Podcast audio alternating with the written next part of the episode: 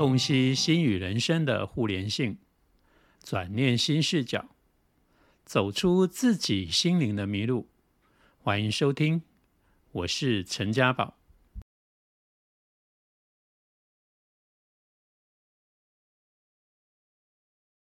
那所以，如果是是这样子的话，那其实呃，同理可证，因为像我自己就发现吼，有很多很多紧张的妈妈就会生出来情绪比较紧绷，然后容易紧张的小孩。那像比如说呃，我自己因为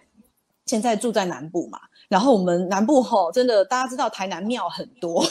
台南是全台台湾庙最多的地方。对，然后我常常都觉得说很崩溃，我走在路上，然后都会看到就是哦，每天。空气其实品质已经很不好了，然后每天都还有人在一直烧金纸，一直烧金纸。那我也常常以前，比如说带新奖出去的时候，那时候新奖还是小 baby。那我那时候印象很深刻，就是呃，我跟我妈一起坐计程车，然后我们就把新奖就是用背巾抱着，然后新奖的头是朝外的，因为他喜欢看外面。新奖是个很外向的小孩，他天不天不怕地不怕，他就是喜欢看外面。那时候我们坐上一台计程车，就计程车司机就跟我们说：“哎，你们不可以把小孩脸朝外背。”我们想说为什么？他说小孩会刷掉，会冲到。对，我们就想说哈，哎，然后就听那个司机讲吼，就后来那个司机就是很坚持啦。那他后来他也有讲，是因为他自己小时候就是因为这样，他有冲到。对，然后我们就诶，然后我们就我妈就跟他讲说，没关系，这个孩子很特别，他不一样。好，那个司机就嗯好，就结束这个话题。然后我们也碰到有很多邻居会跟我们说，晚上不可以带小孩子去哪里哪里哪里，因为那边很阴，那边会冲倒。然后我们也有认识，就是有一些，比如说有一些妈妈，她哦。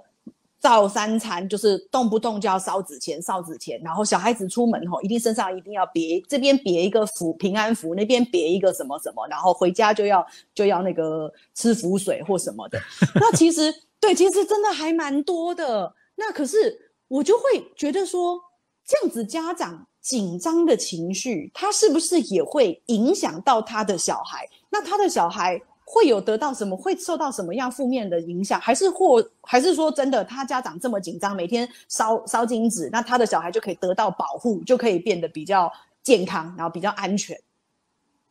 对，你不觉得他这些都是零碎的东西，然后好像硬我们要把它合理化？你想想看了哈，如果说据这些逻辑来讲，那代表这些无形众生应该都是很不讲理，然后就是很野蛮，对不对？他既然不讲理跟野蛮，你你烧纸钱给他，就你就觉得他就会讲道理的吗？就算你是贿赂好了，也要遇到一个愿意讲道理、讲诚信的人嘛，对不对？收了钱，好，我有收你的钱，对不对？好，人家说人家在跑江湖的江湖义气，我有收你的钱，我就不打扰你。可是如果说你已经把这些无尽众生都形容成这样的一个状况，你确定你烧钱给他？你不觉得你会遇到就是钱收了以后他照常骚扰你的吗？没有道义的门吗？所以这本身都有很多的矛盾，就是从哪个地方当中去求证这个东西呀？哈，如果说这些无形众生都已经那么不讲理，你要做这些行为，其实又有什么帮助？可是大部分人就是好像看别人这样做，我就跟着这样做，也从来不去想说这个逻辑是什么，或者说它到底真实性，或者说它到底应该用什么健康的角度去看。可是因为我们往往对很多事情都是用这样的方式当中在处理。我们生活上的这些习惯，所以孩子在成长的过程，他也会常常莫名其妙有一些事情不根究，呃，不追根究底，然后只要碰到有一点就是危险，或是有一点焦虑，他就慌张紧张，然后不知所措，这会造成孩子以后他在面对事情当中处理的态度跟逻辑，很容易用这样的习惯来面对。你觉得这样对他有帮助吗？哦，因为大人如果碰到状况，他的处理方式。就是用这样子的方式去处理，所以其实小孩子他自己也会影响到他未来面对事情的态度。对他耳濡目染，就是觉得说我只要碰到事情就是这样紧张，然后就是烧纸钱，好像就能处理。他也不明白说到底他的因果关联性在哪里。这个我觉得说，这个其实对一个孩子他面对未来人生当中很多不同的无常或挑战，其实帮助不大，反而你只是障碍他就是处理事情的态度跟能力而已。那我们先不管说到底，啊会不会冲到，会不会煞到的这个部分呢？我觉得如果要开玩笑讲，我常常讲说，我们常常对无形众生都有一种种族歧视的观念，就认为他们在无形就是很就是好像跟流氓或者是说跟黑道大哥一样很不讲理这样。我觉得真的是这样吗？他们在世的时候都是人啊，难道他们在世的时候都不是好人吗？那为什么只要往生的时候变成无形众生，都全部都变成是这样的人？为什么没有人讲我们有一些人心肠不好，去冲到煞到那些无形众生？怎么会想说那些无形众生一定会煞到我们？哎，这很不公平哎，这我觉得有点种族歧视哈。我觉得应该用客观的角度来看呐。哦，我觉得应该不要用恐惧的角度当中去看待这些就是自然界的一些现象。我觉得这样其实对孩子的教育也不好，对自己的生活也不好啊。而且对我们做妈妈来讲，压力真的很大。对呀，当然就就而且还有世世代上的观念又不同，对不对？我怀孕的时候不能够搬家里面的家具啊，不能装潢。以前还有更扯的说，哎，不要随便拿相机去拍小孩子，会把他的灵魂吸到相机里啊。对。那么厉害，那以后抓鬼，人家也都不用再拿法器了，就拿相机就好了。对哦，对，对不对？这这这这个真的很多东西当中都变成有一点就以讹传讹，其实没有帮助啦，只是造成在大家在相处当中很多的习惯跟生活中的不便，啊，这不便就会造成另外一些不必要的冲突，啊，这些冲突也会影响到我们孩子哦，因为我们孩子在旁边会看，他会感觉。对，不管他是在肚子里，或是已经出生下来，所以对他整个的对于家庭爱跟关系，还有人生的价值观，其实是让他更加迷惑跟困惑，对他没有真正的就得到一种所谓的了解跟帮助。所以这个我觉得很多朋友应该都要留意啊。嗯，对，其实对，因为我是觉得说。是不是这样子？家长这样子的紧张的情绪，跟他这种处理事情的方式、这种态度，其实会对小孩有影响。因为我每次听了，就是很很紧张的这些父母，他们的小孩往往表现的出来的是更加的不安。其实好像没有什么太大的帮助。对，那妈妈之前烧的更多，小孩子晚上更会哭。对，然后大人还常常又会怎么样讲呢？啊，你给他浪办了，你小孩子你不懂。对他永他不可能永远是小孩子啊，可是当他长大了，他原本不懂的东西就会突然变懂嘛。如果没有受到一个正确，对呀，他没有受到一个正确的疏导或教育或者启发，你觉得他会莫名其妙懂吗？怎么可能？对，这样反而对他是一种限制。嗯，我觉得那个。刚刚啊，我也有看到留言，有特有人在问问说，现在很多小朋友宝宝出生之后，吼，你才知道说，哎，他可能是过动或自闭。那这个是呃以前的一个大比较笼统的讲法。那现在我们比如说有很多不同的病症的名词，就是比如说像妥瑞氏症啊，或者是雅斯伯格啊。那这样子的，就是有这样子心理的心理上不完整的小孩，是跟他的胎内。或是跟他在那个妈妈在怀孕期间是有什么样子的影响吗？刚刚有看到网友在问，有，其实它涉及的层面因素有很多轴线，我没有办法用一条轴线来解释所有的问题，因为人跟人之间的关系跟姻缘，其实它有很多的网状的轴线，我只是举几个了哈。当然，如果要呃比较简单简化的来讲，也就是说。我们会怀到这样的孩子，先天上并不一定说是谁对谁错的问题，嗯，他或许可能是一个翻转的机缘，嗯，翻转什么？翻转我们可能某一些价值观跟相处的机缘。当然，有一些可能是胎内记忆所造成的，嗯，但有一些是孩子他要来之前他本来的某一些设定，比如说像有一些决定好了吼，对，要当这样的小孩。对，而且就是说，有时候有一些自闭症，它不一定是一种病，它只是说它的某一些反应可能比较敏锐，或是对于某一些东西当中，它比较不热衷。像自闭症，它跟雅斯伯格症，它有分很多种不同的类型。对，它不一定只是单纯只有生理上的问题。就像有很多人也会问我们啊，包括问我也曾经可能会问过阿静你，对不对？因为我们都曾经有过忧郁症这个过程。有的人说忧郁症它是一种病理上的问题。但有很多的部分当中，它不是单单只有病理上的问题，它有一些是我们的观点跟我们情绪上的问题、心理上的问题。但有一些确实是大脑它可能有某一些分泌物，或是有某一些神经元产生状况嘛。哦，所以我要简单来讲，就是说，像这个部分当中，它涉及的层面广。我觉得，如果说我们家里有这样的孩子，你不妨用另外一种观点去看，说他或许要我们突破我们过去有很多限制型的框架。好像国外也有一些针对这一类的孩子，他有做一些研究，比如说，呃，可能会给他们一个定义的名称哈。有一些心理专家就给他们一些名称，比如说什么水晶小孩啊，嗯，电缆小孩啊，电缆小孩，嗯，对，或是彩虹小孩啊，他有分等级。也就是说，有一些孩子呢，他可能对于就是某一些灵性这个部分当中感知力比较强，可他对于人际关系的互动是比较封闭的。嗯，所谓的封闭呢，并不是他不想要社交，是他觉得那样的社交方式他觉得有点无聊，不想花太多时间在上面。可是他在某一个层面当中，他有独特的敏锐度跟才华，有的可能对画画，有的可能对数学。有的人可能对于建筑或者是空间感特别敏锐，嗯，所以反而这些人他在成长过程当中，如果能够受到某种循循善诱，哎，他们也能够表现出他们独特不同的一种人生价值。我记得以前哦，我曾经看过一个报道哈，早期哈有一段时间，谷歌啊，Google，他们常常会去找的一些这种城市设计师，都特别要找这种有雅斯伯格症或是自闭症，为什么？因为他们想法特别，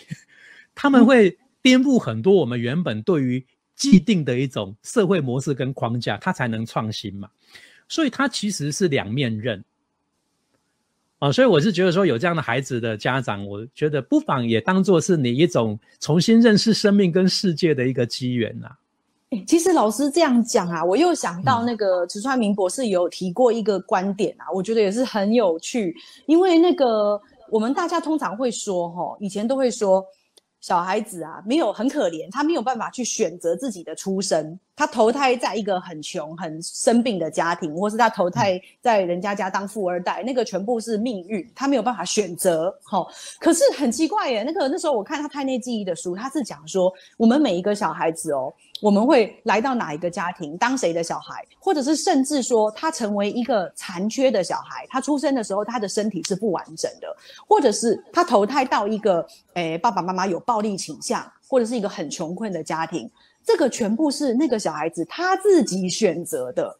对，所以我觉得这是一个很奇妙的一个想法。那他让我其实有一种，就是也真的是转念了。那我们过去就会认为说，为什么这个小孩他生下来的时候，他是比如身上是有带着病痛的？那他为什么要这么辛苦？那他为什么要来到这个家庭？那他为什么？难道他就是因为运气不好，所以生下来是一个生病的小孩吗？那其实，诶，照他的赵慈川明博士这样子的想法，那个小孩是他自己选择的，他要选择，他要来经历人生中这样子的一段，而他借由这样子人生中的经历，他也要来改变他的。父母改变他的原生家庭，对，所以其实也是要改变他自己的，改变他自己。所以是不是如果说像我们真的呃得到了一个比较特别的小孩，那这个可能是也是某种提示哈，提示说这个小孩他自己选择来当我的孩子，那是不是我应该要借由去呃生养照顾这个小孩而去改变些什么？